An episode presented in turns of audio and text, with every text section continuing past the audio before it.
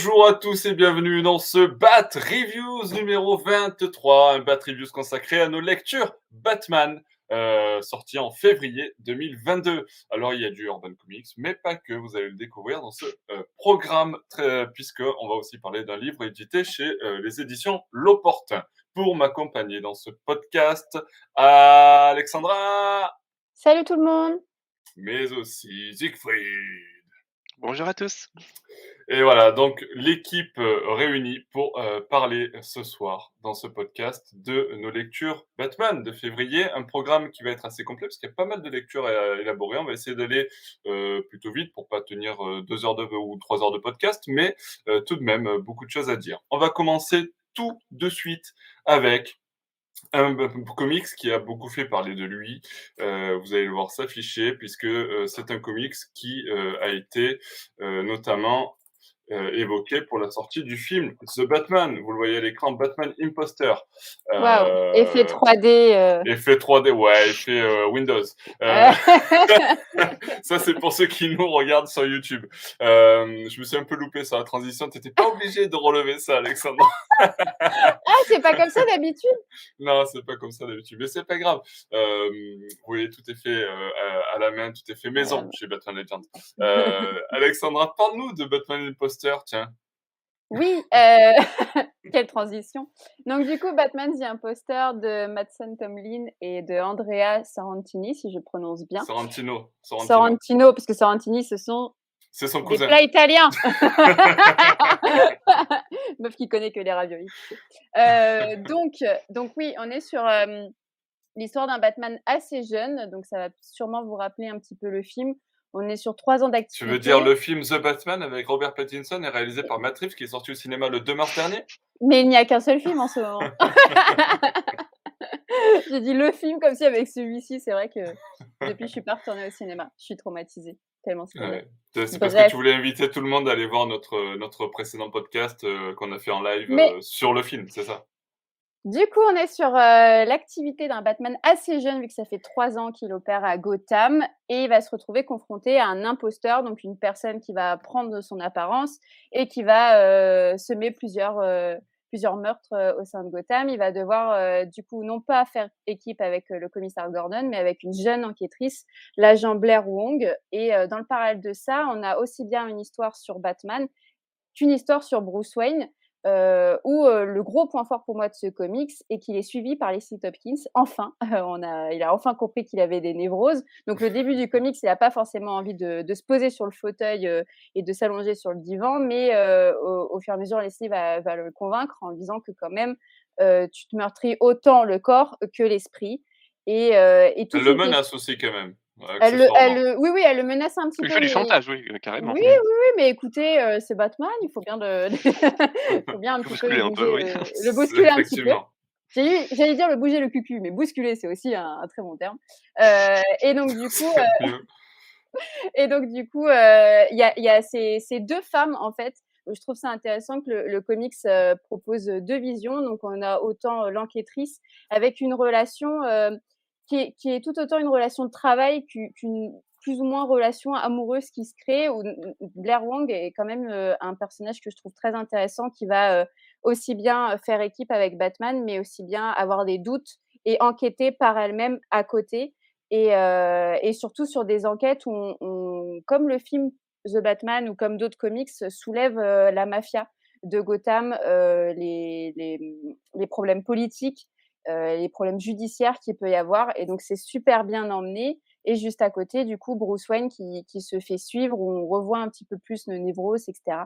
Et donc, c'est euh, c'est vraiment très intéressant. Moi, le dessin, euh, je suis complètement amoureuse du trait de Andrea. Euh, je trouve qu'il arrive vraiment à, à, s'identifier et à, nous emmener dans l'histoire et, euh, et, aussi bouleverser un peu les codes parce qu'on a des planches magnifiques où les cases c'est inséré dans une chauve-souris où les cases aussi sont retournées, on a des, des pleines pages, etc. Donc, je trouve que ça apporte un dynamisme. Si on n'accroche pas forcément à l'intrigue, on ne peut que être accroché au niveau des yeux, quoi. Et c'est aussi. Vous, l'entendez, Alexandra bah, tutoie Andrea Sorrentino. C'est Andrea, c'est plus Sorrentino, c'est carrément Andrea. Mais oui, oui, non, mais Dédé, Dédé d'ailleurs. Soirée, j'arrive pas à dire son, son, nom de famille. On s'en fout. Il a liké mes posts, donc vas-y, c'est comme si on était proches, non? Et donc, du coup, on se retrouve face à un Batman qui est assailli de partout, qui ne sait pas trop comment faire, face en plus à cet imposteur où il se dit, mais est-ce que vraiment j'ai ma place au sein de Gotham? Donc, vraiment, moi, c'est une, une lecture que, que, je conseille, que ce soit aux, lecteurs de comics, qu'aussi aux néophytes. Je pense que c'est aussi une bonne porte d'entrée pour, pour débuter Batman. J'ai vraiment, vraiment beaucoup aimé. Ouais, euh, j'imagine que tu as beaucoup aimé aussi. effectivement, c'est un récit qui est assez important. Je suis pas. J'ai vu beaucoup de collègues qui en faisaient vraiment l'un des récits incontournables de Batman, toute période confondue. C'est peut-être beaucoup, parce que ça reste un récit relativement court, qui consiste en gros en trois fascicules. Et justement, c'est un aspect que j'ai bien aimé aussi, c'est que pour une fois, on a un récit qui ose s'affirmer un peu comme mineur. Finalement, c'est une.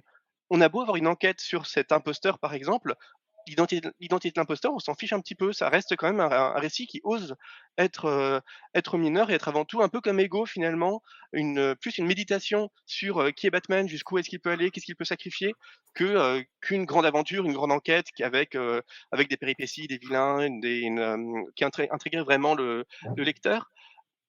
Et du coup, on a vraiment une vision radicale, ce qui fait aussi que j'espère qu'il y aura une suite pour étendre un peu cet univers.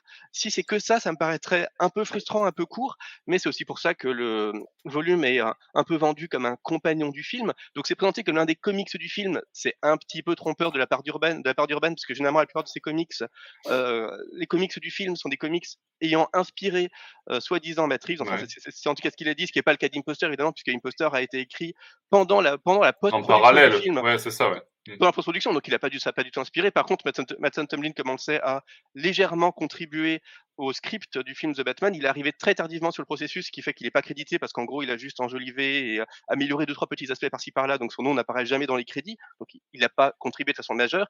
Mais euh, en gros, le, son travail sur le film lui a donné beaucoup d'idées qu'il ne pouvait pas injecter dans le film parce qu'il était beaucoup trop tard pour ça, mais que du coup il injecte dans le comics, ce qui est assez intéressant aussi. D'ailleurs, quand on observe le comics, on voit aussi que c'est ce que j'allais dire, euh, physiquement et, et, voilà, ressemble quand même pas mal à Pattinson. Bon, c'est pas un comics qui est canon. Euh, on voit par exemple des photos de Gordon qui est blanc et donc c'est pas du tout Jeffrey Wright. Il y, a, quelques petits aspects comme ça qui font que c'est pas canon, mais on peut tout à fait considérer que ça se passe un an après le film The Batman. C'est tout à fait consistant en termes de, de, de, psychologie, de crédibilité de l'univers, parce qu'il y a aussi cette volonté, comme dans le film, d'un univers qui serait assez, assez réaliste, assez crédible, euh, à la fois dans y compris dans les techniques du Batman. D'ailleurs, il y, a cette anecdote assez drôle que la police a trouvé une douzaine de motos un peu partout en ville qui appartiennent à, qui appartiennent à, qui appartiennent à Batman. parce qu'en gros, à chaque fois, quand on regarde les films, on se demande mais comment est-ce qu'il trouve un véhicule où qu'il soit dans la ville, alors que la ville est quand même énorme? Bah, en gros, Batman dissémine un peu des motos par-ci par-là et puis euh, il espère la trouver avant qu'elle soit arrivée à la fourrière quand il en a besoin. Donc c'était, euh, c'est une petite note assez drôle qui en plus sert à Blair Wong puisque en analysant ces motos, elle parvient à, repérer qu'elles appartiennent à appartiennent à Bruce Wayne et donc à faire le lien. Donc c'est c'est une petite mais qui sert en plus à l'intrigue. Tout est vraiment plutôt bien pensé. Le comic c'est bien mieux écrit, je trouve, que, le film. Et ça, je me ferai pas que des amis en disant ça, mais j'ai particulièrement aimé la vision de la police qui ne transige pas avec le meurtre. Pour une fois, on n'est pas dans les facilités d'une police, police corrompue. En l'occurrence, on est vraiment avec un commissaire pour qui l'intégrité de la police n'est pas un, un, vain mot, qui n'hésite pas à dire que il, voyait d'un mauvais œil que Gordon s'acoquine avec Batman. D'ailleurs, Gordon a été viré justement parce qu'il se rapprochait trop de Batman, et qu'il y a un moment, c'est pas c'est pas légal de donner autant de pouvoir et de, s'associer à ce point à un personnage qui en fait enfreint, enfreint la loi. Et donc ce commissaire trouve normal qu'il ait été viré et il se braque vraiment contre, contre cet imposteur en se disant bah je n'aimais pas Batman, on a un Batman qui tue, évidemment c'est la même personne. Et ça, c'est ce qui est chouette aussi, c'est que personne jamais ne se pose, ne, ne, se dit c'est peut-être pas le vrai Batman, parce que voilà, Batman n'est là que depuis trois ans, il n'y a pas encore de vraie confiance qui s'est euh, instituée, et pour la plupart des gens, ça reste avant tout un justicier qui certes ne tue pas, mais enfin qu'il tue tout à coup. En plus, il ne tue que des criminels, ça reste quand même assez cohérent. Donc euh, donc voilà, j'ai beaucoup aimé cette volonté quand même de, de raconter une histoire très très, très terre à terre, qui essaye vraiment d'appréhender la psychologie de tous les personnages, pas juste de Batman, parce que finalement, on n'a pas d'investigation psychologique très profonde de Batman, ça reste relativement basique, mais comme tous les personnages, même Blair Wong, même voilà, ce petit commissaire de, de police qui apparaît pendant une demi-planche, tous les personnages. C'est crédible, en fait. Mmh. Voilà, sont juste assez bien étudiés, juste ce qu'il faut. On a vraiment l'impression d'être dans un univers qui est dense, qui est crédible, où chaque personnage, même s'il apparaît juste quelques, quelques, quelques vignettes, a sa personnalité, et on n'est pas dans un effet des pattes. Même dans le, dans le dessin qui est hyper travaillé, parce que bon, ça reste Sorrentino, et on se souvient de ce qu'il a fait. Enfin, il s'était surtout fait remarquer sur du euh, Green Arrow à la base, où il faisait des planches psychédéliques assez folles, mais ensuite il s'est fait remarquer sur Gideon Falls. Évidemment, on en parlait encore il y a quelques mois sur euh, Killer Smile et Smile Killer, donc le, diptyque qu'il consacrait au Joker. Donc c'est un artiste qui est parfois un peu dans les pattes, que j'aime pas toujours beaucoup, mais euh, qui là est assez bon parce qu'il livre pour chaque planche pratiquement des compositions qui sont assez inventives mais qui n'en font pas trop non plus, donc il n'y a pas besoin de, les analyser pendant une demi-heure pour comprendre ce que ça raconte, mais en même temps il y a toujours le petit truc assez inventif qui fait que ça marche assez bien, par exemple des, petites, des petits effets d'incrustation, quand Batman frappe quelqu'un, par exemple il fait une petite incrustation sur l'endroit où il le frappe pour montrer qu'il il, le déjote par exemple à l'endroit où il le frappe. Et, j'ai trouvé ça super, super intéressant. Ouais. C'est tout bête, c'est presque invisible, mais c'est juste mis en valeur ce qu'il faut pour voir la brutalité des coups sans vraiment trop insister lourdement dessus. Donc voilà, c'est c'est assez malin et c'est pas toujours courant que Sorrentino soit dans, dans la malice plutôt que juste dans le, gros effet des pattes. Donc il y a vraiment une jolie complicité qui s'est nouée entre Sorrentino et, et Tom Lin. Et comme je disais, voilà, j'ai j'ai hâte de voir la suite parce que pour moi, ça suffit pas. C'est un peu comme les films de Batman en fait. C'est assez prometteur, mais ça suffit pas pour moi à constituer un incontournable. Par contre, c'est assez prometteur pour que s'il y a une suite, ça finisse par faire quelque chose de vraiment très grand. Donc, euh, une recommandation tout à fait. Ouais. Sachant que pour l'instant, il n'y a aucune suite, euh, enfin en tout cas à ma connaissance, qui, a, qui a été annoncée. Tout à fait. Tout à fait. Euh, du coup, euh, dans l'oreillette, j'ai euh, Oracle qui m'annonce l'arrivée d'un nouveau membre de la team Batman Legend pour ce podcast. Oui, Oracle, je te reçois. ok, tout à fait. accueillons Aliénor Drake. Salut Aliénor Ouais, salut Effectivement, Eleanor Drake était euh, dans les embouteillages de Gotham, euh, et qui euh, nous rejoint dans ce podcast au moment où j'allais lancer Siegfried sur un nouveau récit, puisque nous allons attaquer Batman, Batman Tales of the Demon. Voilà, le fameux récit. Alors, c'est une réédition. Siegfried, je te laisse nous en dire un peu plus sur, sur ce c'est Contes euh, du démon. On peut dire ça. C'est ça. Ce sera assez, rapide puisque ça fait partie quand même des grands classiques qui ont été édités, réédités, ré-réédités. Je ne sais pas si ça avait déjà été édité sous cette forme, mais grosso modo, donc c'est mmh euh, toute la saga de Donny O'Neill sur Razal Ghul. Donc Razal qui est un personnage inventé par Donny O'Neill en 71.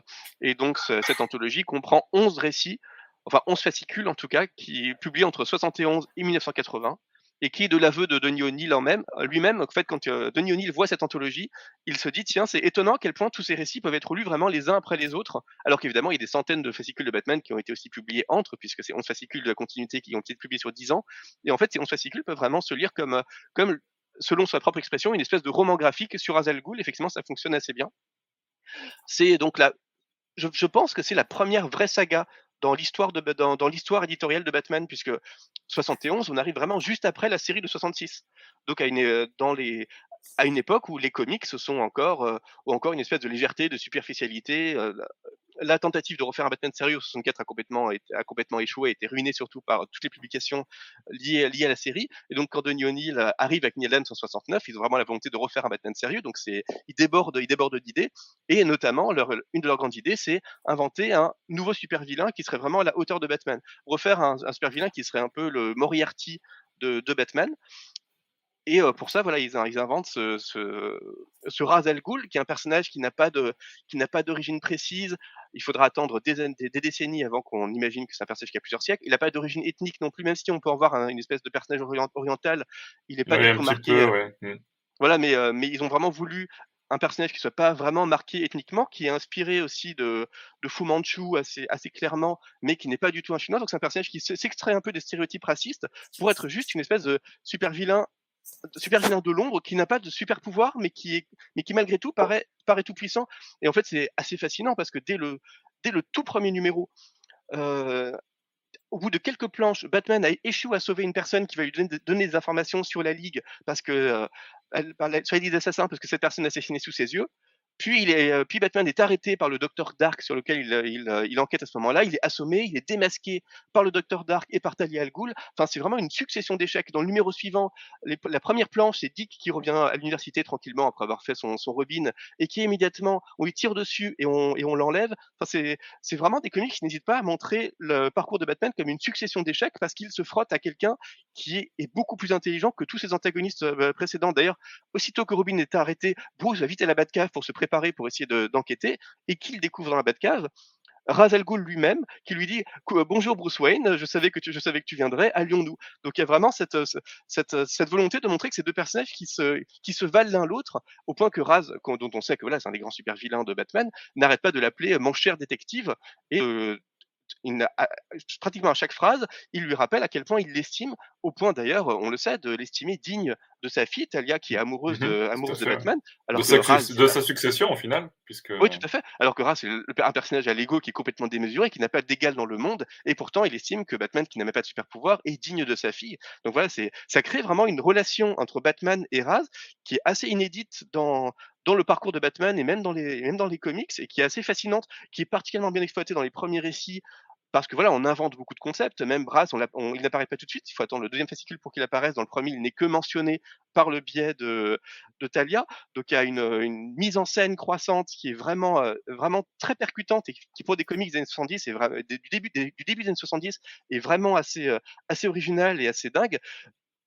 Euh, par la suite, évidemment, les histoires sont un petit peu moins fortes mais il n'empêche qu'on a un volume qui est bon, c'est un volume qui est indispensable. De toute façon, ce sont des récits qu'il faut avoir lus. Ça inclut donc évidemment aussi le volume où euh, où euh, Ra's al Ghul marie contre euh, contre son gré Batman à, à Talia al Ghul, qui évidemment sera l'un des euh, l'un des l'un des fascicules qui va préparer ensuite euh, à la fameuse saga du Son of the Demon hors canon où Batman et Talia auront un, auront un fils qui ne sera qui, qui n'est pas encore Damian mais qui voilà, posera aussi les bases de, de Damian.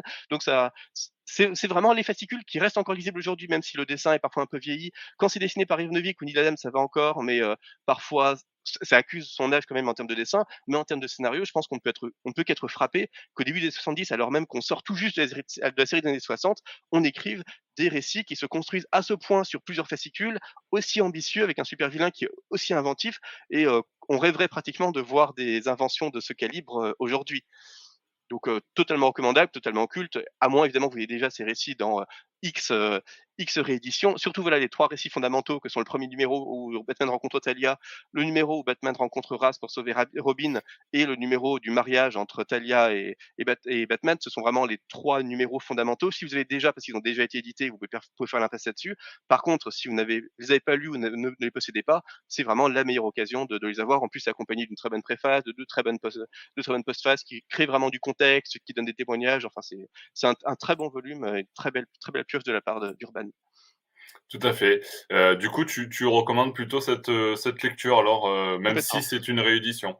Euh... C'est à, lire, c'est sûr, c'est à lire absolument dans tous les cas. Après, tout dépend si vous, si vous avez déjà évidemment ou pas pour savoir si ça motive l'achat, mais en tout cas, c'est à lire absolument pour tout fan de Batman et de comics, même en général. On comprend vraiment le passage à l'âge de bronze grâce à une anthologie de ce genre.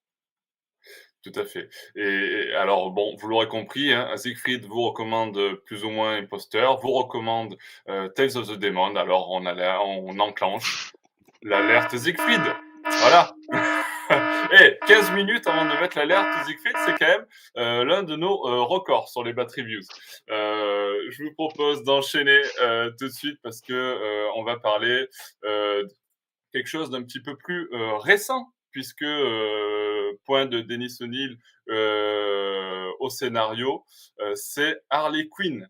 Et, Harley Quinn, pour en parler, eh bien, je vais faire appel à Alexandra. sur Harley Quinn, on, suit vraiment exactement la suite de Joker War. Et, euh, et, donc, du coup, elle va retourner à Gotham. Euh, et on est très loin des runs qu'on a pu avoir précédemment euh, chez New 52 euh, ou chez Rebirth.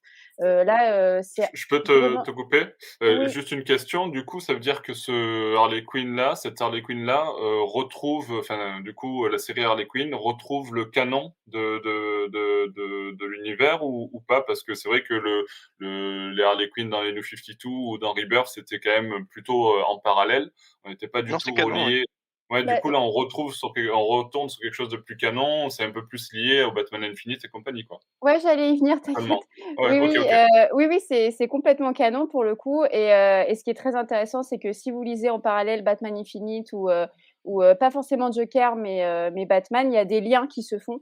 Et donc, c'est surtout intéressant parce que dans les, dans les runs précédents, elle était à Candy Island, elle était vraiment dans un autre univers avec mmh d'autres personnages qu'on ne voyait très peu dans les autres séries Batman, à part Poison Ivy. Et là, euh, c'est tout à fait différent. Déjà, elle retourne à Gotham et il y a une suite directe par rapport au Joker War, notamment au clown. Parce que Gotham, euh, si vous lisez euh, la suite de Joker War, est complètement désemparée. Il y a le maire, alors j'ai plus son nom exact, c'est Nakano, qui, qui a pris un peu le, pouvoir de Gotham, mais sans vraiment faire faire aussi bien de ce qu'il voulait. Il est toujours sur sa justice des, des non masqués.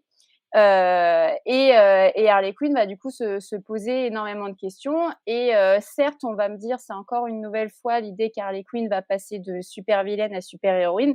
Mais là, c'est beaucoup mieux fait parce qu'il y a une réelle écriture, pour moi, réelle écriture de Stéphanie Phillips qui, essaye de, parler aussi bien de cette super vilaine héroïne que de l'ancienne psychanalyste et de, et de se dire bah voilà comment elle elle vit vraiment cette transition qu'est-ce qu'elle a envie de faire et comment euh, comment elle peut prendre son nouveau rôle tout en étant différente de Batman et différente d'autres héros qui qui, qui polluent euh, Gotham. Et c'est euh, c'est assez bien fait. Là aussi elle va avoir une nouvelle équipe mais mais pareil elle va être accompagnée de personnages un personnage un peu plus connu euh, qui est Solomon Grundy, et un autre personnage qui, évolue euh, dans l'univers de Joe War, qui était en fait un ancien clown, un garçon euh, qui, s'était pris dans une bande, qui a aussi fait beaucoup de bêtises, qui regrette, et elle va l'accompagner dans ce cheminement en disant bah, Moi aussi, j'essaye d'évoluer, est-ce qu'on va évoluer ensemble?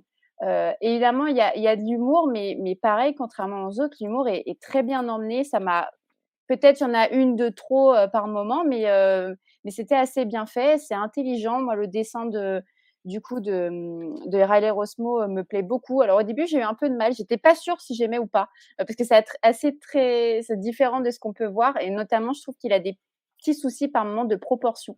Euh, au niveau des jambes, il y a une des cases où il y a, il y a, le, il y a le Batman qui apparaît et alors le Batman il a une cuisse énorme mais qui fait tout ça avec un corps qui fait ça et donc, bon, désolé pour la question. T'es sûr c'était sa cuisse? Oui, c'était exact. D'accord, ok. non, non, mais je préfère euh, demander pour être sûr. Du coup, je me suis dit merde, il s'est peut-être loupé. Et après, j'ai regardé les autres, euh, les autres personnages et non, c'est son style de dessin.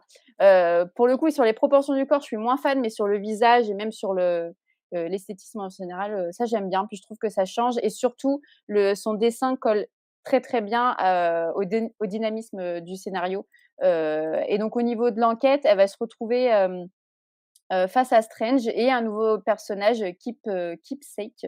Alors le nouveau personnage, donc qui est un, vilain qui va essayer de, comment dire, de, mmh, de voilà, d'être le nouveau, voilà, nouveau vilain de Gotham. Parce que c'est pas vraiment un vilain. Et encore une fois, j'ai vraiment l'impression qu'on a du mal à, à créer des, des, des personnes face, face à Harley Quinn. Mais c'est voilà, c'est pas ce qui m'a marqué le plus.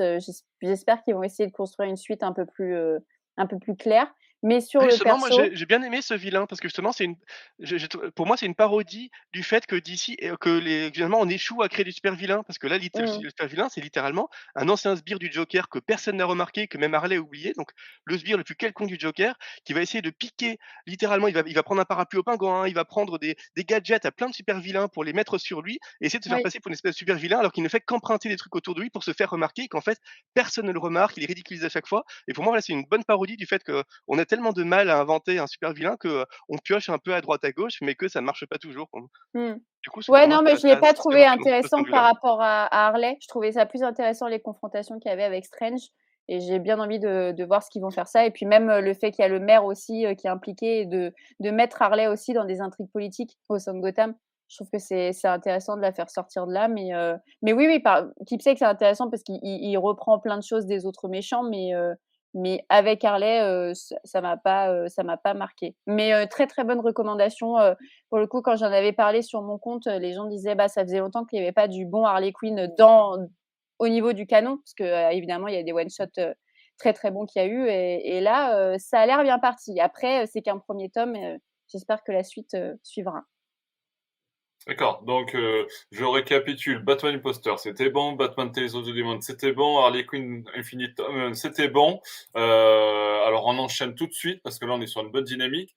Par contre, je, regrette un peu, à la, fin de Harley, à la fin d'Harley Quinn Infinite, on a une galerie de couvertures alternatives qui tout à coup ont la bizarre idée de sexualiser beaucoup Harley.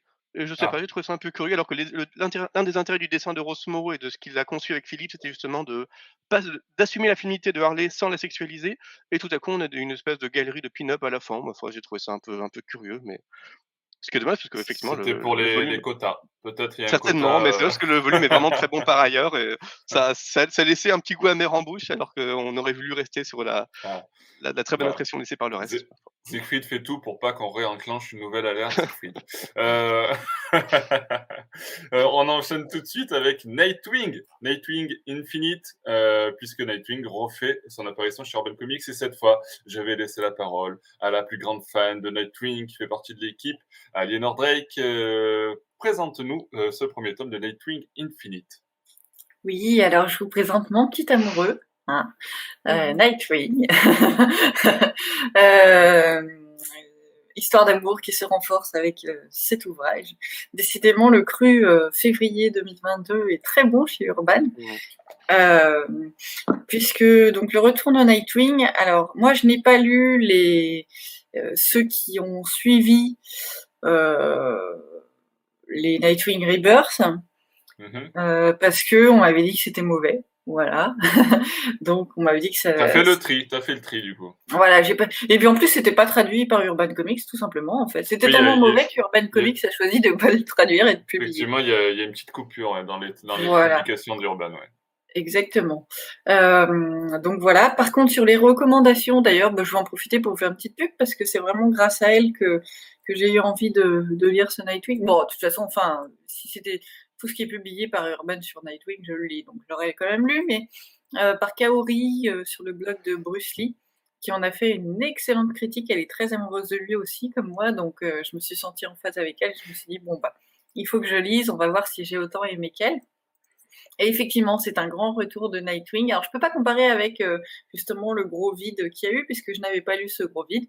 mais toujours est-il que j'ai nettement préféré ça au Rebirth. Le Rebirth, j'avais j'ai toujours eu un avis plutôt mitigé hein, sur le Nightwing Rebirth. C'était agréable, mais c'était pas mes préférés. Là, euh, c'est tout le Nightwing qu'on aime. Euh, c'est très très dynamique. Euh, c'est adorable en fait parce que le Nightwing, Nightwing est, quelqu'un d'adorable. Hein. c'est quelqu'un de très gentil qu'on aime bien. non, Surtout toi, Aliénor. c'est sa plus grande qualité et en plus de qualité combattant quand même. Et là, en fait, ça met en avant toutes ses qualités. Ça met en avant le Nightwing très humain, très idéaliste surtout. Euh, en fait, Nightwing a décidé, donc, euh, pardon, il revient d'un. Il a été apparemment, euh, on lui a coupé sa mémoire. Et euh, il a retrouvé euh, enfin la mémoire. Euh, il avait une copine et en retrouvant la mémoire, il, est parti de, cette histoire d'amour. Il retrouve un petit peu Barbara. Enfin, je veux dire, il est en solo, mais voilà, bon, bah, avec Barbara, c'est toujours assez ambigu. Donc, il se retrouve à Budaven. Il est face à, plusieurs méchants, plusieurs problématiques. Une nouvelle mère de, de qui s'avère être la fille de Zuko. Donc voilà, Zuko étant le plus grand ennemi de Nightwing, puisque c'est celui qui a tué ses parents. Euh, Nightwing sait aussi qu'elle fait partie d'un réseau mafieux. Euh, il y a aussi une problématique sociale intéressante, comme souvent dans les Nightwing d'ailleurs, euh, avec des enfants laissés pour compte, avec un bidonville d'enfants. C'est très intéressant, c'est une problématique assez, assez bonne, cette fois-ci, qui correspond bien en fait avec l'univers de ce renouveau. Et, euh, et donc il a, il a cet aspect social, il doit s'occuper de ses enfants un peu, enfin voilà, il, il s'occupe de sans-abri, et il a aussi un ennemi mystérieux qui s'appelle l'homme sans cœur, qui tue des gens pour euh, collectionner leur cœur. Voilà, que ça fait un peu peur. Euh, j'avoue que c'est en fait c'est assez étonnant parce que c'est ce, il, y, a des actes assez horribles de commis dans ce. J'ai trouvé que c'était très violent. Euh, mais en même temps, la violence n'est pas montrée. Enfin, c'est-à-dire, voilà, on imagine tout, mais, euh, c'est suggéré. Voilà, mmh. donc c'est très bien fait.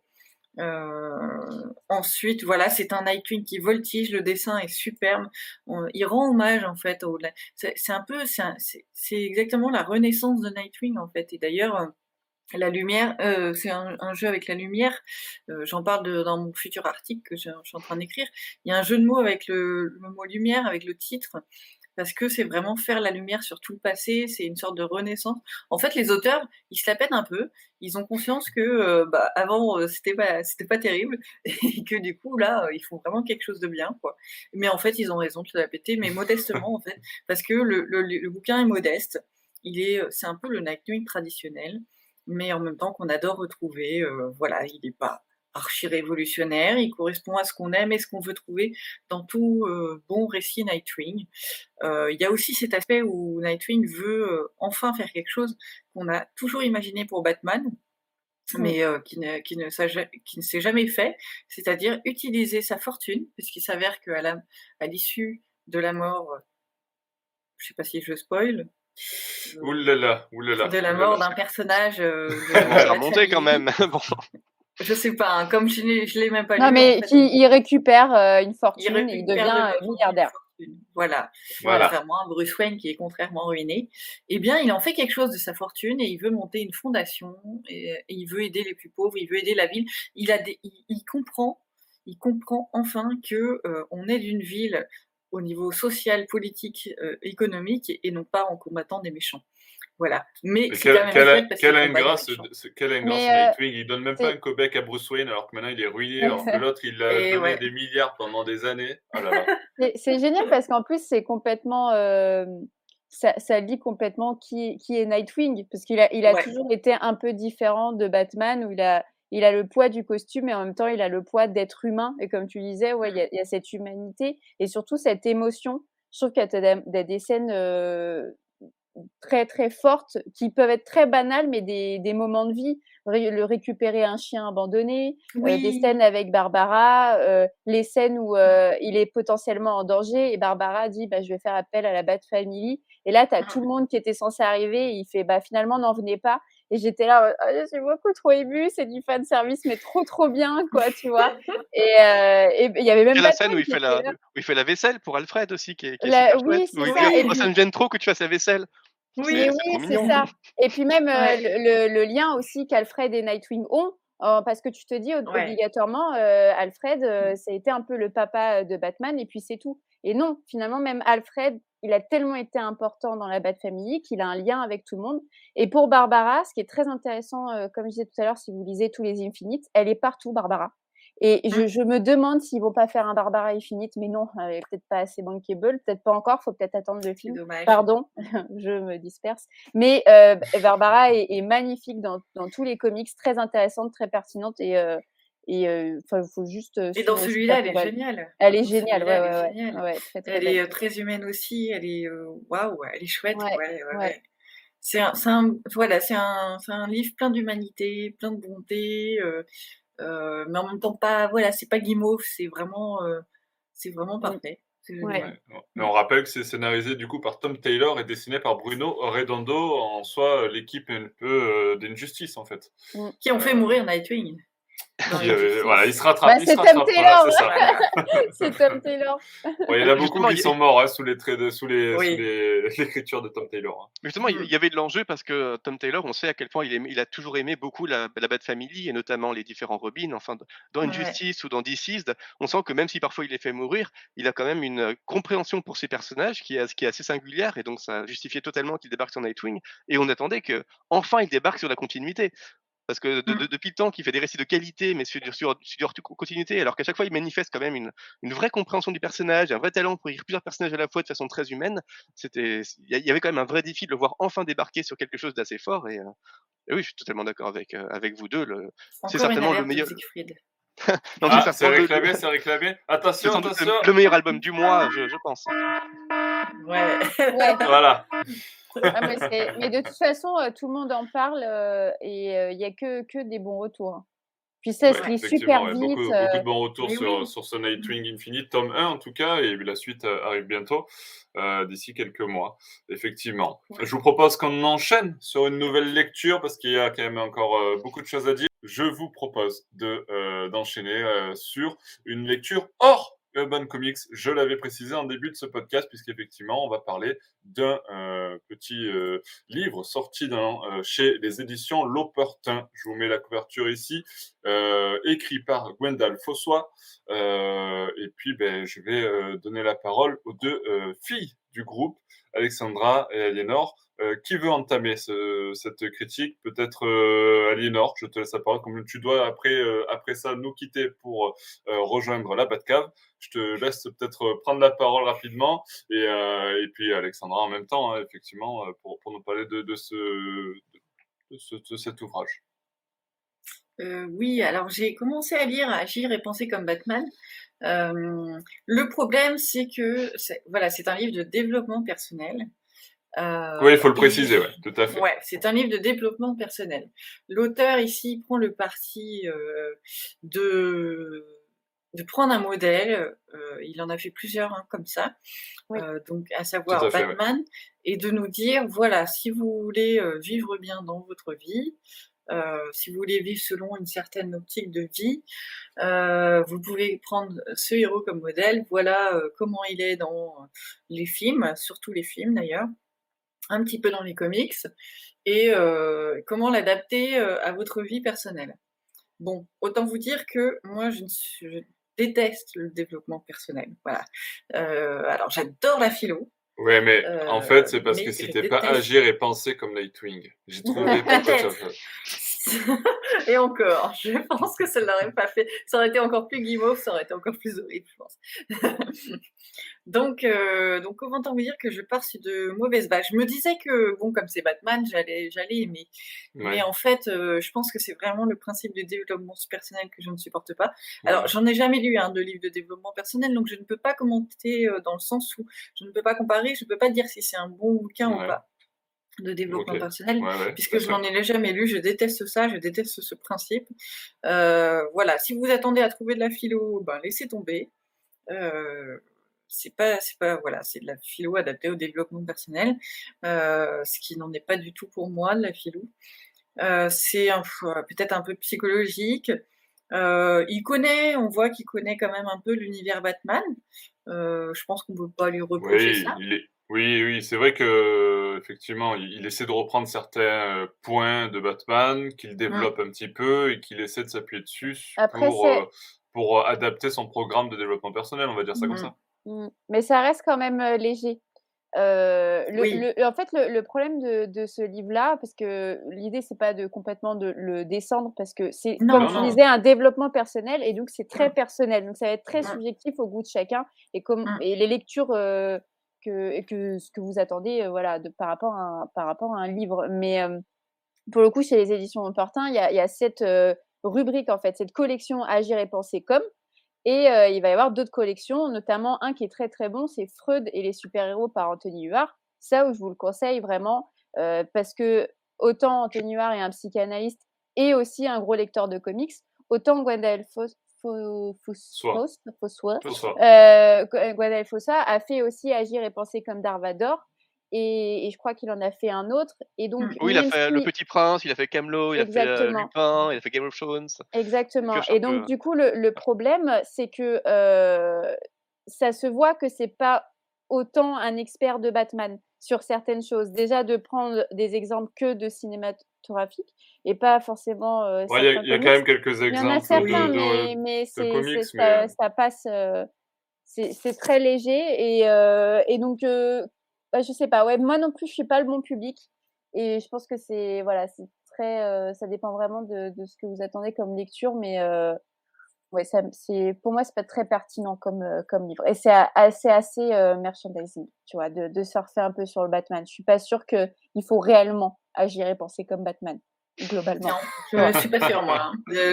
mais comme il faut pas agir et penser comme Darvador, enfin, je veux dire, euh, c'est un méchant, hein, faut pas tuer des petits ouais, C'est vrai qu'à la base, Darvador, c'est quand même un peu un nazi, donc bon. non, mais même, euh, Batman, euh, on n'arrête pas de le répéter que c'est un névrosé. Enfin, je veux dire, tu vois, si je suis bête et méchant et que je reprends le titre et que je me dis, par rapport au titre, qu'est-ce que j'attends?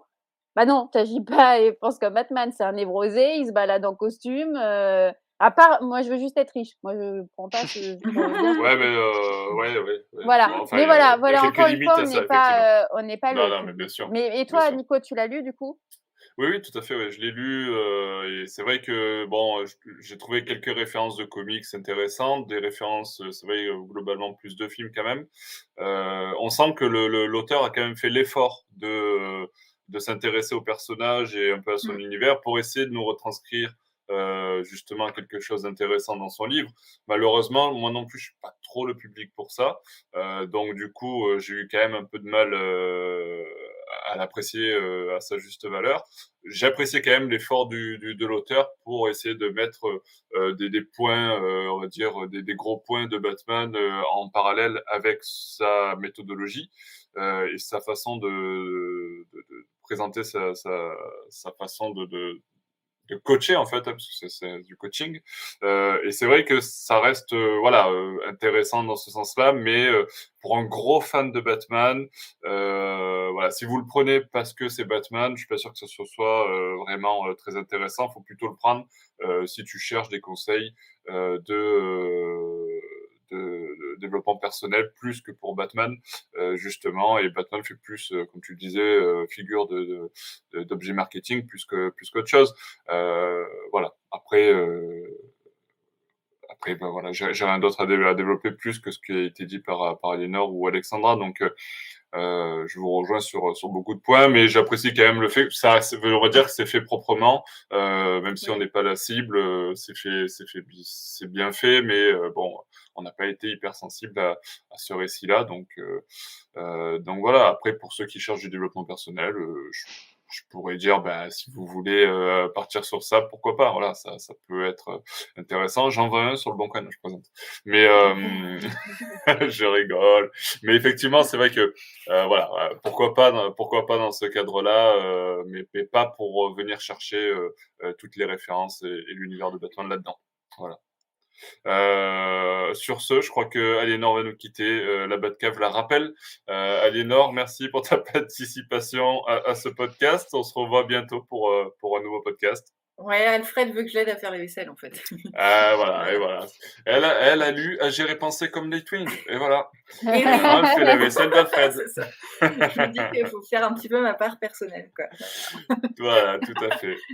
Bon, bon bah, bah écoute, merci Aliénor, à bientôt. Salut. Euh, maintenant, euh, on enchaîne tout de suite avec une nouvelle lecture. Tout à l'heure, c'est Aliénor qui parlait un petit peu de peur euh, et d'émotion un peu dans ce sens-là. Euh, du coup, je faire appel à Siegfried pour nous parler de Batman Arkham l'épouvantail.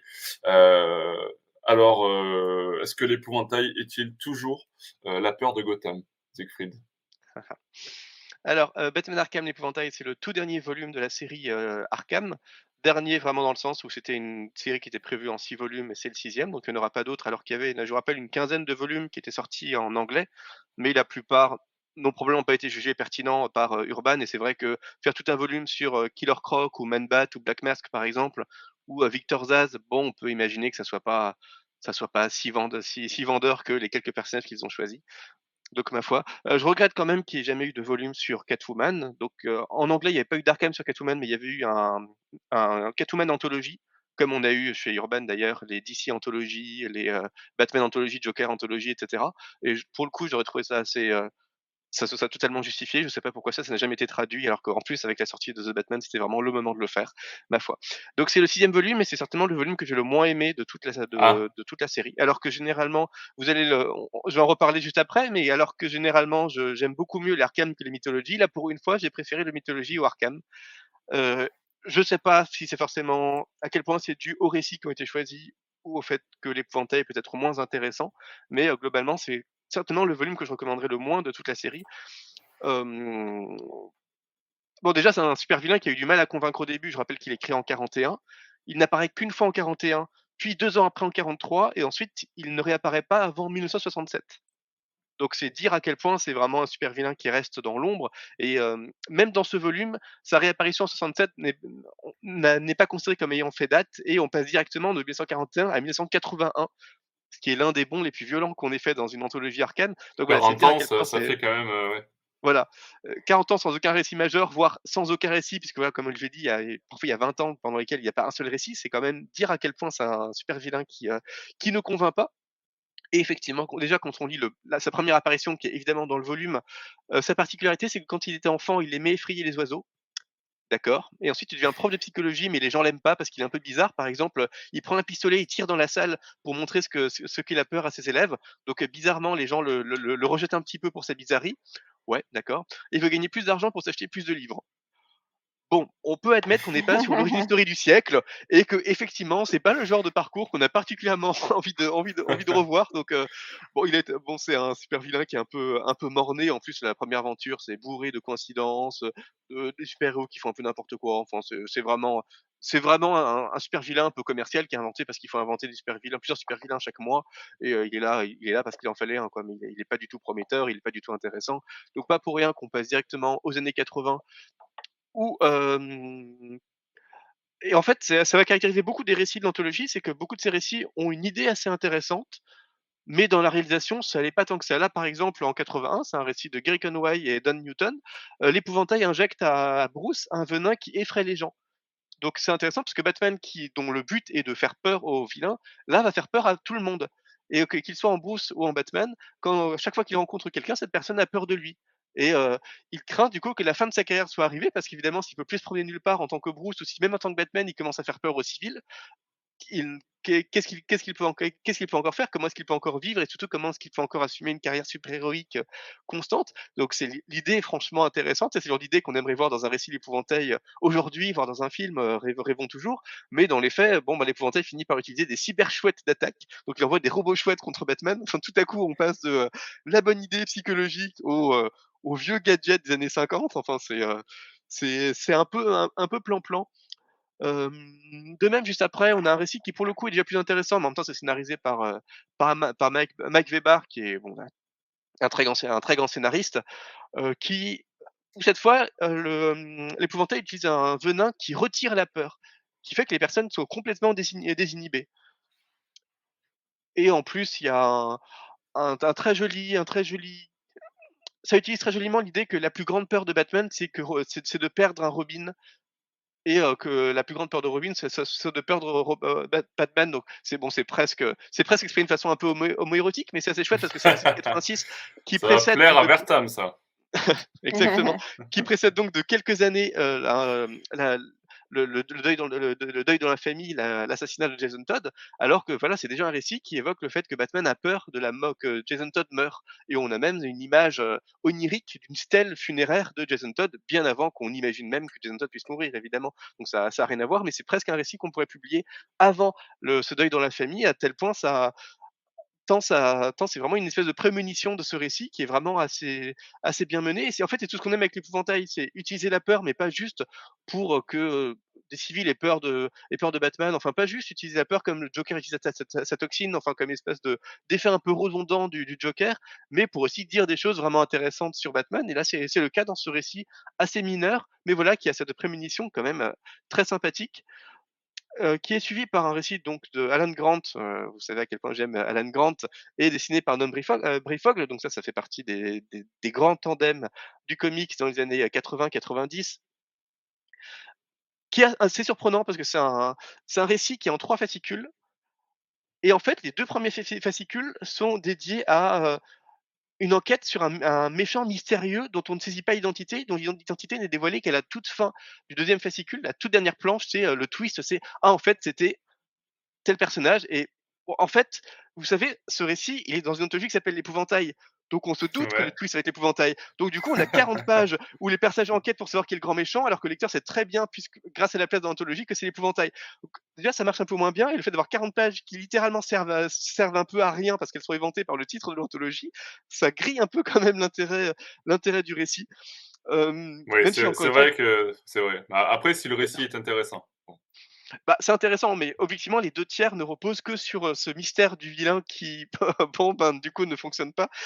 donc, avoir autant de pages juste pour le dernier tiers qui est pas mal, c'est un peu dommage. Mais voilà, l'idée, elle est intéressante parce que cette fois, l'épouvantail injecte du sérum, enfin donne du sérum et des, un peu des kidam, il donne, du sérum et un masque, leur suggérant de, quitter de façon, de tuer, de tuer n'importe qui dans la rue de façon complètement chaotique. Et donc le, le sérum est supposé désinhiber les individus pour les aider à commettre, euh, à commettre des meurtres, en, gros à utiliser leur libre arbitre qu'ils qu'ils réfrènent toute leur vie. Ça intéresserait pour le coup Anthony euh, l'idée que les individus essaient de faire le bien toute leur vie, mmh. mais ils sont toujours réfrènent toujours le, leur côté méchant parce que parfois on est tenté de faire le mal, mais évidemment on se dit bah non, euh, c'est pas comme ça qu'on agit en société. Et du coup ils sont désinhibés par ce sérum, mais l'épouvantail a quand même la sensation que utiliser le sérum ça ne suffit pas, et du coup il donne en plus un masque aux individus. Et ça évidemment c'est un, un, thème que qu'Anthony étudie aussi, c'est l'idée que un masque, ça, ça permet aussi de se faire, de se faire passer à soi-même pour une autre personnalité que celle qu'on est réellement. Et voilà, ce combo euh, sérum plus masque, ça fait que ces personnes, même une petite vieille de 80 ans, va commencer à tirer dans la rue, par exemple.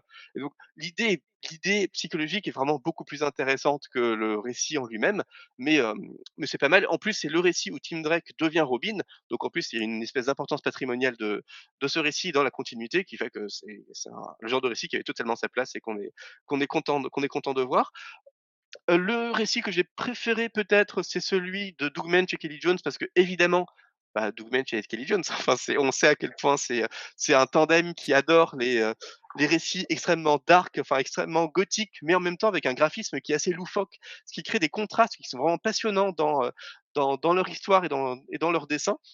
Donc c'est pas leur plus grand c'est pas leur plus grand récit, c'est pas l'histoire la plus mémorable, mais comme d'habitude ce cette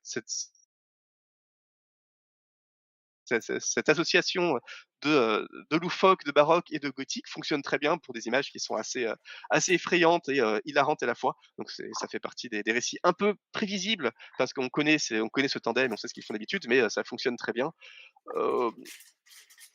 voilà, globalement, on a encore des assez mineur. On a un récit de Peter Milligan ensuite, donc on se dit, ouais, Peter Milligan, c'est un des grands noms d'Ertigo, il va pouvoir faire un truc peut-être un peu costaud. En plus, c'est dans un, fascicule qui s'appelait euh, Scarecrow, dans une anthologie de, dédiée aux vilains, donc il a une certaine liberté pour raconter, euh, raconter l'épouvantail et en fait, c'est juste une fille qui a témoigné contre l'épouvantail. Du coup, l'épouvantail essaie de se venger en terrorisant la fille. Mais c'est une fille qui, même si, mais c'est une fille qui est normale, ordinaire, qui, a peur de lui, mais qui refuse de céder au mal.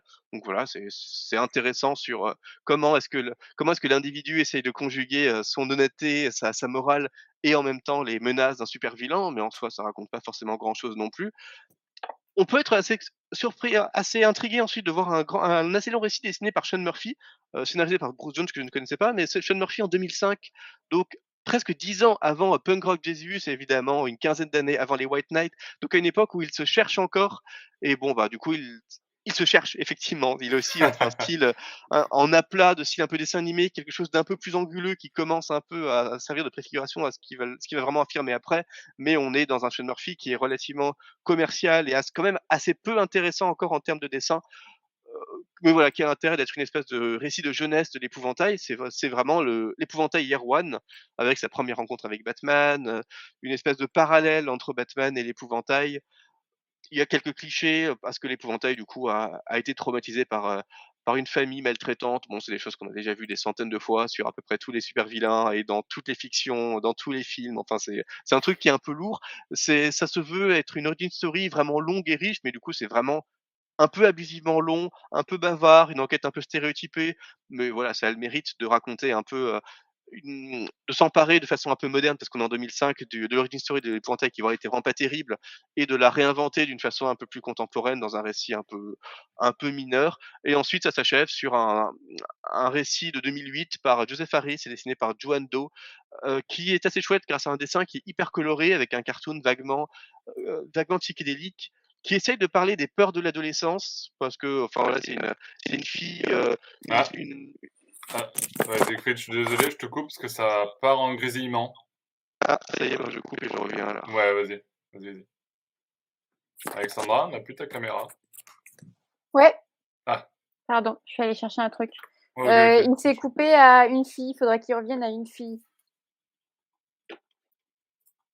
Et voilà, Zécrid est de retour. Vas-y, Zécrid, tu peux reprendre. Hein. Euh, Alexandra euh, disait, tu as coupé à une euh, fille. Une fille, quand tu disais une fille. D'accord. Donc c'est un récit qui essaie de parler de des peurs de l'adolescence, notamment parce qu'on a une, une fille un peu la la fille cliché des séries, des des des séries de de college états-uniennes, la fille, la fille un peu intello, qui est un peu plus, un peu plus potelée que les autres, mais qui est invitée par, des par le gang des filles, des filles in, toutes les filles un peu les cheerleaders, un peu bombasses, un peu un, peu bêtes, un peu blondes, qui l'invitent évidemment pour pour la provoquer, pour se moquer d'elle. Et puis en fait, il y a le il y a Scarecrow qui intervient là-dedans et qui qui qui essaye qui essaye d'aider cette fille à au contraire effrayer les effrayer les autres jeunes filles en les mettant face à leur superficialité. Ah, donc que c'est un bon samaritain. Ce... ouais. Ce bah donc du coup, du, coup, c'est pas trop mal. C'est pas mal pour conclure le, cet, cet album, cette anthologie en plus. Mais voilà, comme vous l'avez senti, c'est beaucoup de récits qui sont mineurs. Il y a aucun récit vraiment nul mais il n'y a aucun récit vraiment majeur, il n'y a aucun récit vraiment super, tout en, fait aussi entre le passable et le pas mal, mais c'est tout ce qui fait ce qui en fait à mon avis le volume le plus dispensable parce que dans tous les récits, dans tous les tous les anthologies précédentes, même si certaines étaient beaucoup plus marquantes que d'autres, il y avait toujours un ou deux récits qui sortaient vraiment du lot, des récits qui donnaient, qui faisaient vraiment que c'était important pour saisir le personnage. Là, vous pouvez faire l'impasse sur tout le volume et quand même saisir qu'il est l'épouvantail ou lire tout le volume et ne pas être beaucoup plus avancé sur qui est vraiment l'épouvantail et qu'est-ce qu'il fait vraiment. C'est au point que dans l'introduction de l'album, on ne parle par exemple pas du tout de Batman Begins on ne parle surtout pas des jeux Arkham.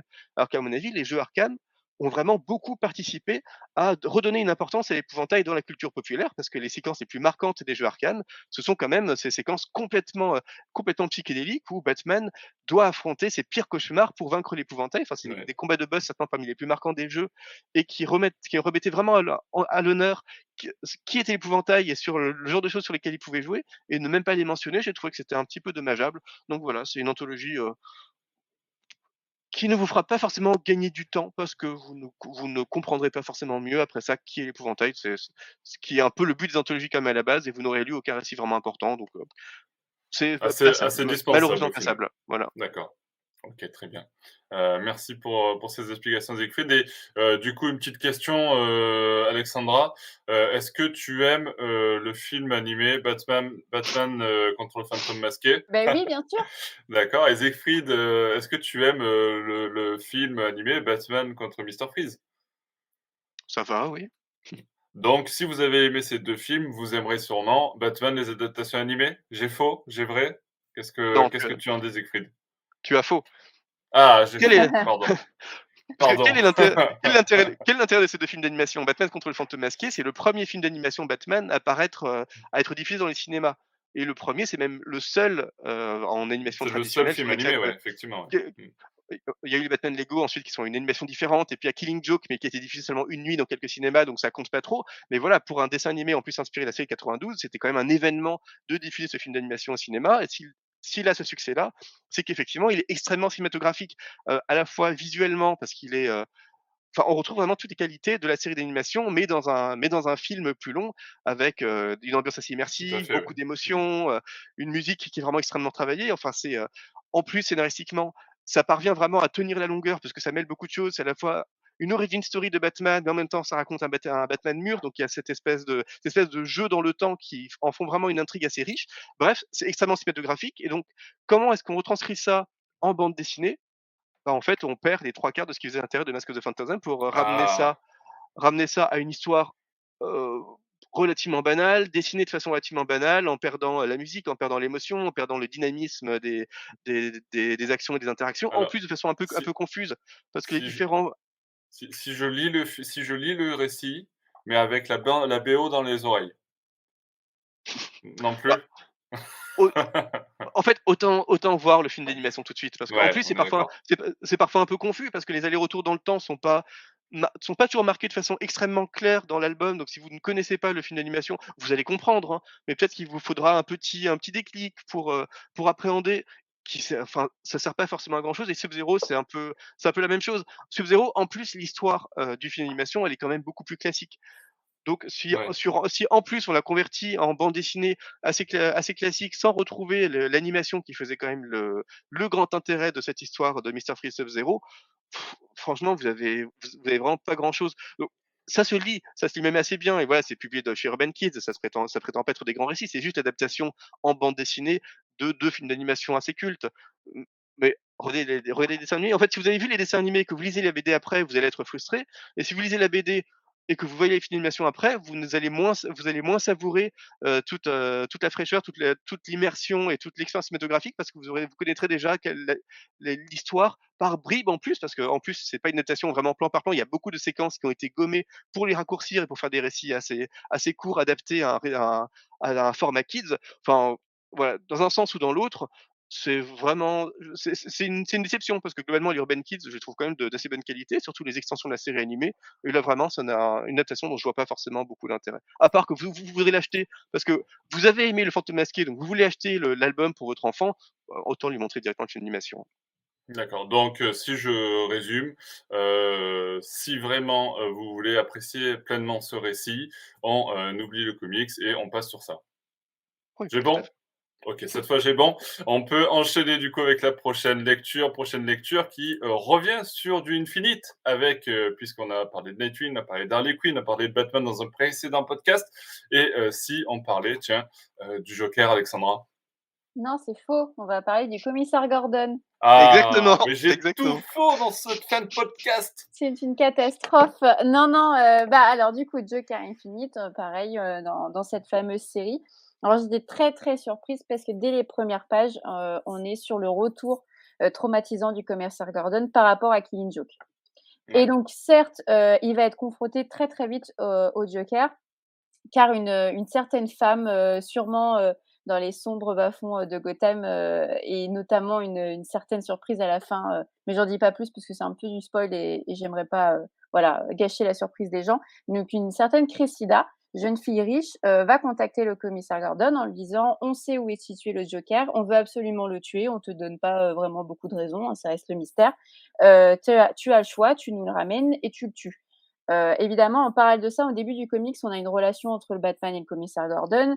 Et donc, évidemment, le commissaire Gordon se dit Je ne peux pas le tuer, c'est pas du tout dans la. Dans la dans l'esprit de Batman, sauf que j'ai très très envie de le faire vu les nombreux traumatismes liés à Killing Joke, euh, alors, retrouve aussi Barbara. C'est pour ça que je disais que tout à l'heure, euh, au niveau de Nightwing, Barbara Gordon est très intéressante, puisque là, de même, euh, elle joue à la façon d'Oracle pour aider son père. Et donc, il accepte la proposition de Cressida, va partir euh, dans un pays très très chaud avec, euh, je sais plus où il part, mais bref, il y a le Joker qui s'est échappé, dans, qui s'est mis dans une île, qui a fait une connerie, qui a, il a tué une personne.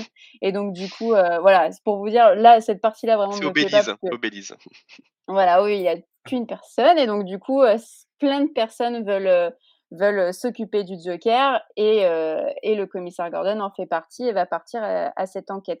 On ne sait pas trop, il ne sait pas encore à ce moment-là qu'est-ce qu'il va faire, qu'est-ce qu'il va faire en se retrouvant au niveau du Joker. Alors moi, je me dis, tout le comic, ça va être ça, ça va être cette enquête. Et donc, du coup, à... quel, choix il va faire Et en fait, rebondissement, euh, dès les premières minutes de l'enquête, il trouve le Joker. Euh, il ouvre une porte, il y a le Joker derrière, et, euh, et ça va aller plus loin que ça. En fait, c'est où va se placer le commissaire Gordon? Est-ce qu'il va aider le Joker à s'en sortir et peut-être le ramener à Gotham. S'il le ramène à Gotham, il le met devant Batman ou sinon il le tue et il dit rien à Batman. Sachant que euh, Barbara euh, est dans son oreillette et elle va plus ou moins le suivre et plus ou moins veiller à, qu'il fasse le bon choix. Euh, donc voilà, c'est une bonne histoire. Enfin, j'ai bien apprécié. Après, pour moi, il y a un gros problème, c'est pourquoi vous n'avez pas dit que vous faites une histoire sur le commissaire Gordon? Encore une fois, est-ce que c'est un souci de marketing? Est-ce que Gordon vend moins? Euh, parce que toute l'idée de revenir sur le, passé douloureux du Killing Joke, c'est vraiment génial. Je trouve de mettre autant de temps sur vraiment lui, comment il l'a vécu, et pas forcément comment l'a vécu Barbara, mais comment euh, il, se positionne en tant que commissaire. Est-ce que ça a vraiment maintenant euh, un rôle? Est-ce que c'est un but ce que je fais? Parce que bon, bah, en fait, les vilains, ils s'en sortent à chaque fois, et il met pas en doute le rôle de Batman, il met vraiment en doute son, son, boulot à lui. En plus, on, a, on, arrive à un moment donné où il veut partir à la retraite. Il est, je crois, à un an de la retraite, ou en tout cas, Cressida lui dit, donc la, la femme qui l'engage, bon, bah, à tout moment, si tu réussis à nous ramener le Joker et à le tuer, on te donne une carte de crédit illimitée, tu pourras vivre tranquille. Et il se dit, bon, bah, est-ce que j'ai pas mérité ça après tout ce que j'ai vécu? Ça, c'est très intéressant. Ah, on sent que toi, tu aurais craqué. Hein. Moi, j'aurais craqué direct. Moi, j'aurais pris la carte, je te tue le Joker et je pars aux Bahamas. mais bon, il l'a pas fait. Mais il, accepte la mission, hein. il, accepte la carte, tu vois. Et, Barbara lui dit, lui dit, prends-toi un hôtel sympa au cours de l'enquête pour voir ce que ça fait et tout. Mais bon, ça, reste Gordon qui se pose mille et une questions. Et ça, c'est très, très cool. Après, je me demande qu'est-ce qu'ils veulent nous montrer à travers ce Joker? Parce que c'est con ce que je dis, mais il y a marqué le Joker. Et ça reste un peu, pour moi, un Joker banal, assez fifou, assez entreprenant. On ne sait pas trop où il va nous emmener, donc ok, mais voilà, ça, me dérange un petit peu de, jouer sur cette, corde-là.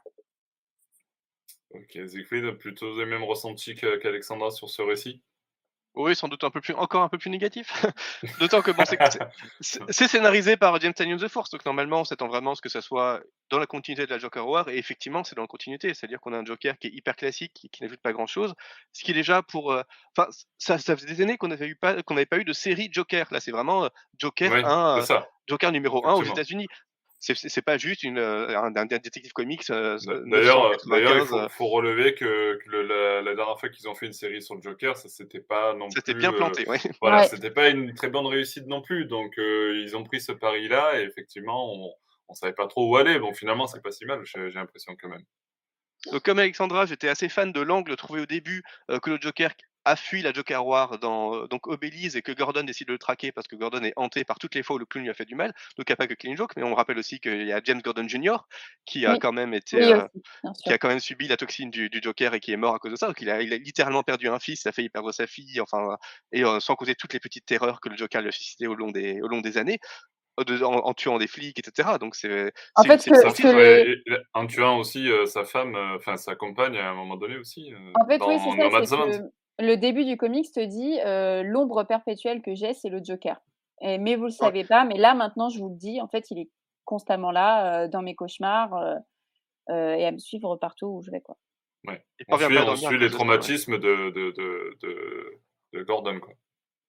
Mais pour le coup, j'étais un peu déçu quand même parce que je trouve que Guillaume March est quand même bien en deçà de ce qu'il a l'habitude de faire en termes de dessin. Je pense, par, si je compare par ah exemple à trois Jokers au début desquels on avait aussi euh, Fabok qui essaie de montrer les, à quel point le Joker avait traumatisé les, les protagonistes de la, de la Bad Family.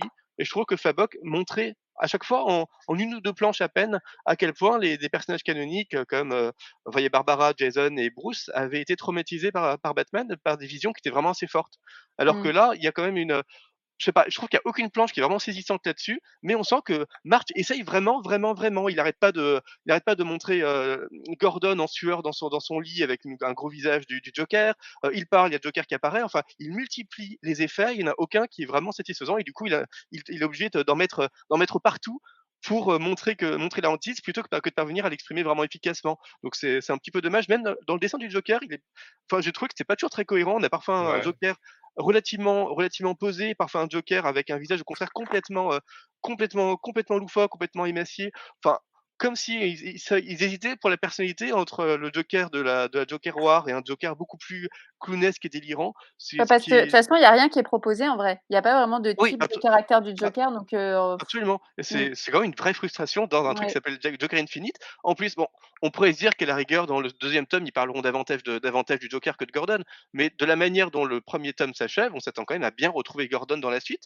Donc, et puis euh, même d'autres, même toutes les autres les, tous les autres ennemis que Joker s'est fait et qui veulent, euh, qui veulent le tuer. Euh. Donc ça ça va pas du tout se concentrer que, que sur lui. C'est dommage.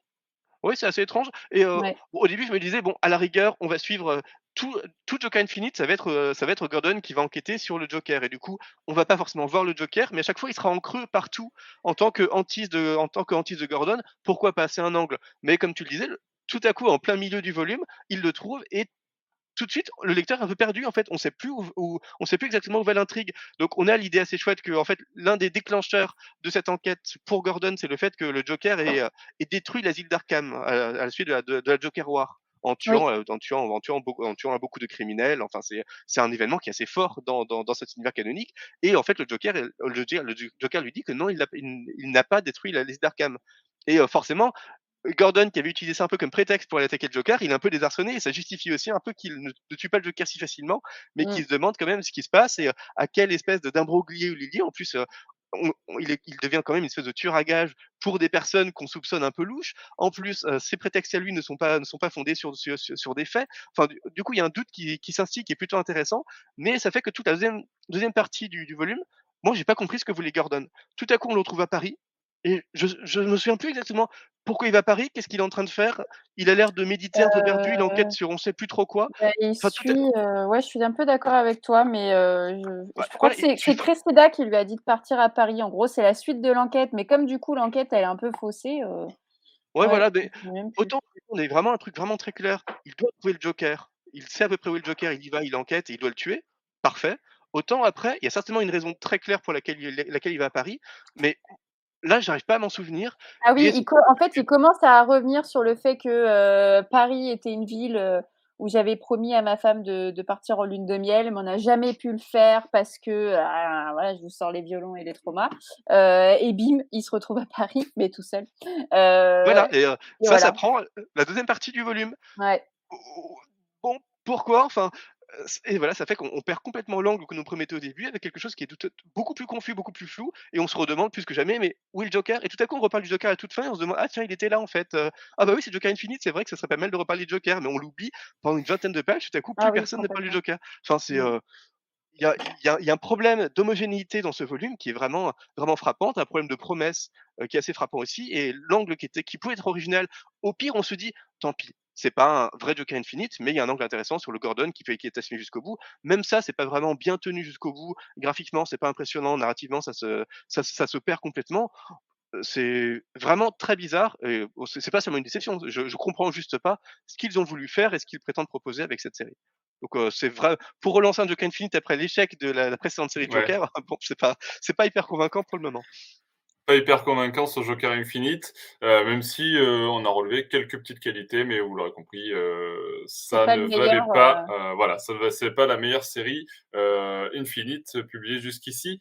Et je vous propose d'enchaîner sur notre dernière lecture. Alors, quand on parle de comics et quand on parle de spoilers, ça parle souvent des morts. et nous avons Batman Mythologie, les morts de Batman. Est-il une anthologie spoiler, Siegfried? Pas vraiment, enfin déjà parce que les récits globalement sont assez, sont assez anciens. Le récit le plus contemporain, c'est un récit qui date de 2020, mais qui est issu du, du volume anniversaire Catwoman, qui d'ailleurs n'a pas été publié en français encore. Et c'est juste le qui parle juste du Batman de, d'Earth 2 et en plus qui est le, le, le, Batman alternatif de Tom King sur Earth 2 dont on, on sait qu'il meurt. Enfin, dans la continuité, de toute façon, il meurt depuis les années, depuis les années 60, je crois.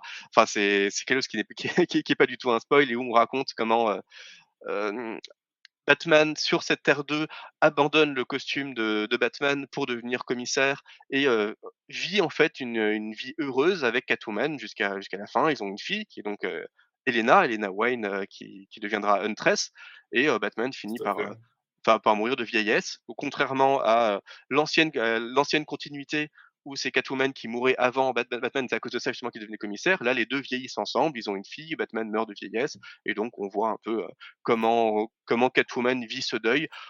C'est pas du tout les meilleurs récits de, de, de, Tom King. Enfin, je trouve qu'il y a des moments qui sont assez émouvants et d'autres qui qui tente d'être émouvant, mais qui fonctionne pas trop parce que le style un peu intello de, de Tom King ne, ne, parvient pas ne parvient pas ici à vraiment bien retranscrire les émotions qu'on devrait ressentir. Donc, c'est pas le plus intéressant qu'on puisse avoir. Mais voilà, en l'occurrence, ça a quand même complètement sa place dans ce, volume, puisqu'on parle bien de la mort d'un Batman et qu'en plus, bah, on sait bien que on, on va pas nous montrer beaucoup de morts de Batman, puisque bah, Batman, il est quand même vivant dans la continuité. Et il meurt de temps en temps, mais c'est rarement très long. Et en l'occurrence, même sa mort la plus, sa mort la plus marquante dans le run de Morrison n'est pas, n'est pas montrée en l'occurrence puisque c'est pas un récit complet et qu'en l'occurrence, ces anthologies ont quand même l'ambition de ne montrer que des récits complets. Ce qui, est, ce qui est une lacune aussi, hein. pour moi, dans un volume, et ça, c'est un débat qu'on a déjà eu, mais dans, un, dans une anthologie sur les morts de Batman, je m'attendrais quand même à avoir un numéro sur sa, sa, mort dans, les, dans, le, dans, dans le run de Morrison. Ça aurait quand même plutôt, plutôt sa place, ou une longue évocation en montrant quelques planches, enfin, trouver un truc quand même pour évoquer sa mort la plus marquante dans la continuité, c'est pas le cas. Bon, c'est une lacune, mais c'est pas le cas. Au moins, tous, et ça, c'est un reproche que j'avais beaucoup fait aux autres anthologies que je peux pas faire ici. Tous les récits de cette anthologie parlent de la mort de Batman. tous sont cohérents. Ça, paraît bête, hein. Bon point, ça paraît bête, hein. Mais, je me souviens de, d'une anthologie sur la Batcave qui se passait en dehors de la Batcave ou sur Gotham ou qui se passait pas à Gotham, enfin des choses qui étaient complètement ou sur les bas de véhicules où finalement on parlait à peine des véhicules, enfin des choses qui étaient vraiment complètement aberrantes en termes de choix éditorial.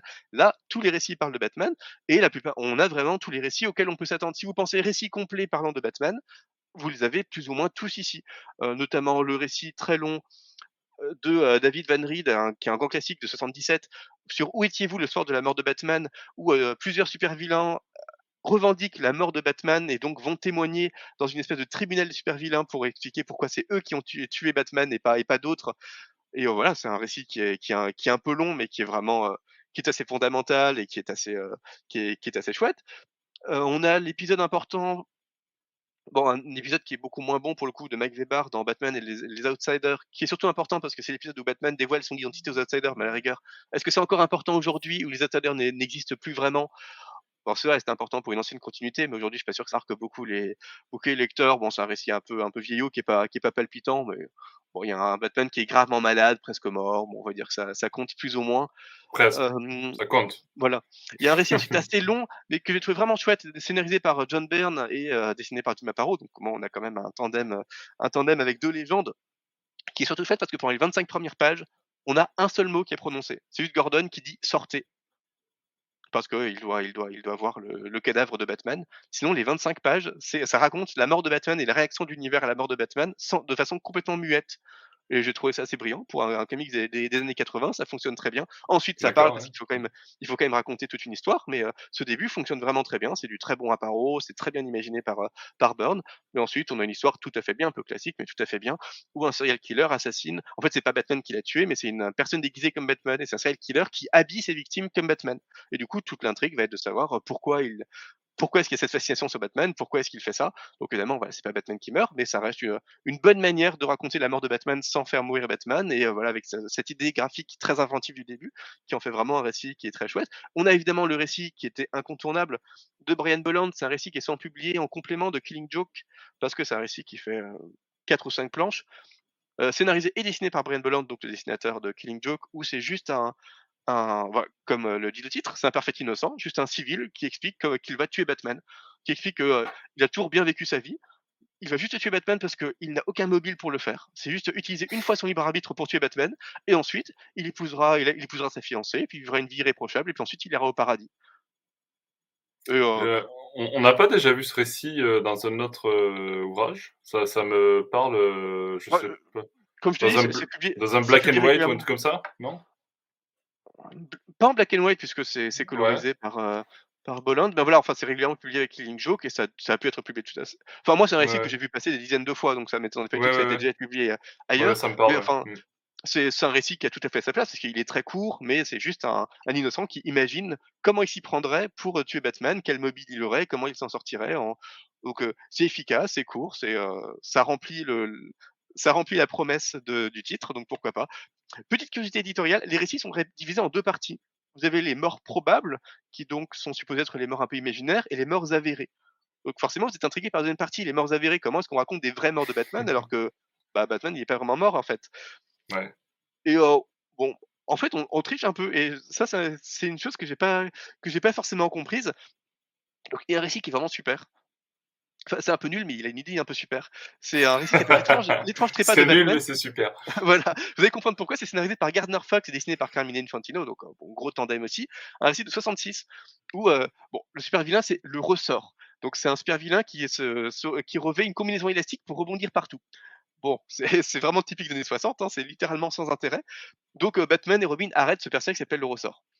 Et tout à coup, on a une planche où c'est Gardner Fox, donc le scénariste de, de l'histoire, qui se met en scène et qui dit bah voilà, généralement, quand j'écris une histoire, je me repose un peu et, pour, pour me faire une séance de what if.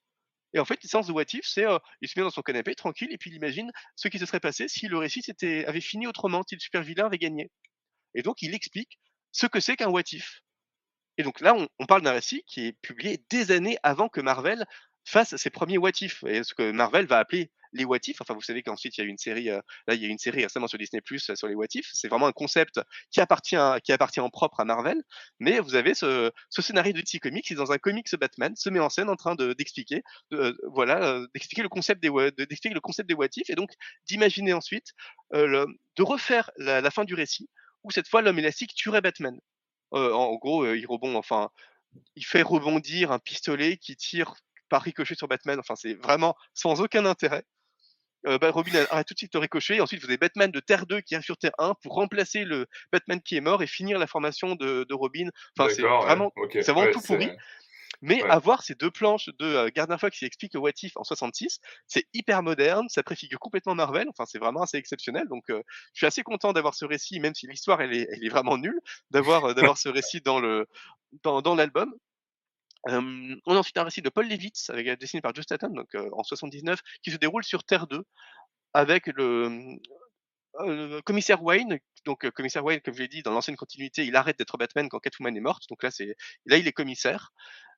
Et il y a un, civil qui, qui est totalement inconnu, qui tout à coup a énormément de pouvoir sur un toit et qui réclame d'affronter le commissaire Wayne. Et en fait, il s'entretue. Et on ne sait pas trop pourquoi, avec quel pouvoir il le tue, pourquoi, pourquoi il, en veut à, il en veut à Wayne, mais c'est la vraie mort du commissaire Gordon sur Terre 2, c'est la mort canonique de ce personnage. C'est un peu frustrant parce que du coup on n'a pas la fin du récit. La, fin du récit, la, suite apparaît dans un autre fascicule et en fait c'est vraiment absolument sans intérêt. En fait, même quand on a lu la fin du récit, on, on, on, comprend pas trop les motivations de ce personnage-là en particulier. Donc c'est, vraiment très bizarre. On, a l'impression qu'ils ont voulu se débarrasser du commissaire Wayne sur Terre 2 pour le principe de s'en débarrasser, qu'ils n'ont pas su comment le raconter, qu'ils en font une espèce de, de truc. Euh, franchement, c'est assez pourri. Mais, euh, mais voilà. Mais objectivement, c'est effectivement la, la, mort du commissaire Wayne. En plus, commissaire Wayne, moi, c'est un personnage que j'aime beaucoup parce que je, je, trouve toujours les récits de Terre 2 assez passionnants. Voir comment Bruce Wayne, après avoir été Batman, devient commissaire, je trouve que c'est vraiment une promesse qui est assez, assez forte. J'aimerais beaucoup qu'on ait des, des comics, de même qu'on ait des comics Airphone, qu'on ait, qu'on ait de nouveau des comics Air2, parce que les derniers étaient quand même pas, pas super réussis, exploitant ce concept de commissaire Wayne. Donc au moins cet aspect-là est chouette, même si l'histoire en soi est pas mal. Et puis voilà, objectivement, la promesse est tenue parce que c'est vraiment la mort de, euh, c'est pas la mort de Batman, c'est vraiment la mort de Bruce Wayne, la mort canonique de Bruce Wayne sur Terre 2. Ensuite, on a un récit de Brubaker, dessiné par Scott McDaniel, où c'est juste le pingouin qui rêve qu'il tue Batman. Ça, ça, ça, peut plaire à Alexandra, Brubaker. Pro probablement, mais en l'occurrence, c'est un peu même décevant de la part de Brubaker, c'est juste un récit qui fait quelques planches où c'est voilà, c'est vraiment juste le pingouin qui se dit tiens, et si je tuais Batman?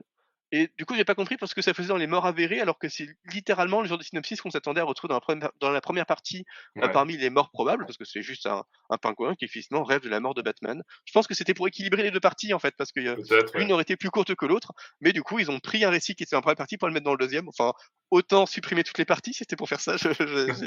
J'ai pas très bien compris. Et pour le coup, le récit, je trouve qu'il aurait eu tout à fait sa place dans l'anthologie Le Pingouin, parce qu'avoir un récit où pendant cinq pages seulement le pingouin imagine qu'il tue Batman, pourquoi ne pas mettre ça dans l'anthologie du pingouin? Enfin, à rigueur, c'est plus révélateur sur le pingouin que sur les morts de, Batman. Enfin, bref. Et voilà, et comme j'ai dit, ça s'achève sur le, les, assez jolis récits de Tom King euh, hors continuité, donc dans Batman Annual 2 et puis dans l'anthologie d'albums à Catwoman, où euh, Tom King euh, imagine imagine le cat, le, le, bat et le cat de Terre 2 qui jouent à se, qui jouent à se battre, mais qui en fait sont profondément amoureux l'un de l'autre et qui vieillissent ensemble, ont une fille, etc. Avec toujours ce, c'est surtout assez chouette chez Tom King où Catwoman, dit, Catwoman raconte qu'ils se sont racontés ils se sont rencontrés pour la première fois dans la rue, alors que Batman se souvient qu'ils se sont rencontrés pour la première fois dans un bateau, et donc Batman, lui, semble vivre dans la continuité du Batman numéro 1 de 1940, où effectivement il rencontre Catwoman sur un bateau, alors que Catwoman semble vivre dans la continuité de One, où effectivement il va pour la première fois dans, dans, dans, dans, dans une rue, ou quand Bruce Wayne enquête sur, enfin, se promène dans une rue de rue, de, essaie de protéger une prostituée de son, de son Mac, etc. Et juste un truc qui sera jamais vraiment résolu, mais c'est un clin d'œil assez drôle à ces deux continuités conflictuelles, avec des planches plus faibles que d'autres, mais j'aime bien l'idée que ça a été intégré parce que c'est bien aussi de finir sur un récit un peu doux amer avec Batman qui est heureux, qui vit une vraie vie de bonheur avec sa avec Catwoman avant de mourir de vieillesse. Donc c'est plutôt une bonne idée. Voilà, c'est comme je l'avais dit tout à l'heure, il, y, a des planches plus faibles que d'autres et c'est un peu dommage que sur un récit aussi court, un récit d'imagination aussi court, tout ne soit pas vraiment homogène. Mais globalement, c'est un c'est un bon récit. Curieusement, du coup, ça fait une anthologie qui est quand même bien meilleure que l'épouvantail. Parce que la promesse la promesse ah. qui est un, la promesse qui est un peu sur, étonnante. Sur la fin, tu vas préférer les euh, Batman Mythology au Batman Arkham. Seulement celui-là, vraiment exceptionnel. Mais euh, moi qui avais été tellement déçu par les promesses non tenues des précédentes mythologies, là, comme vous voyez, tous les récits, même les récits qui sont parfois un peu plus douteux sur, euh, en termes de qualité narrative, remplissent complètement la promesse du début qui est de raconter des morts de Batman. Donc ça déjà, ça en fait un atout par rapport à d'autres anthologies. En plus, c'est un sujet qui est quand même plutôt intrigant et qui est plutôt bien tenu, même si voilà, je déplore quand même beaucoup qu'on ne qu'on ne parle pas de la de la mort de la, la mort de Batman en fait, sa seule sa, seule vraie mort. La seule, la vraie.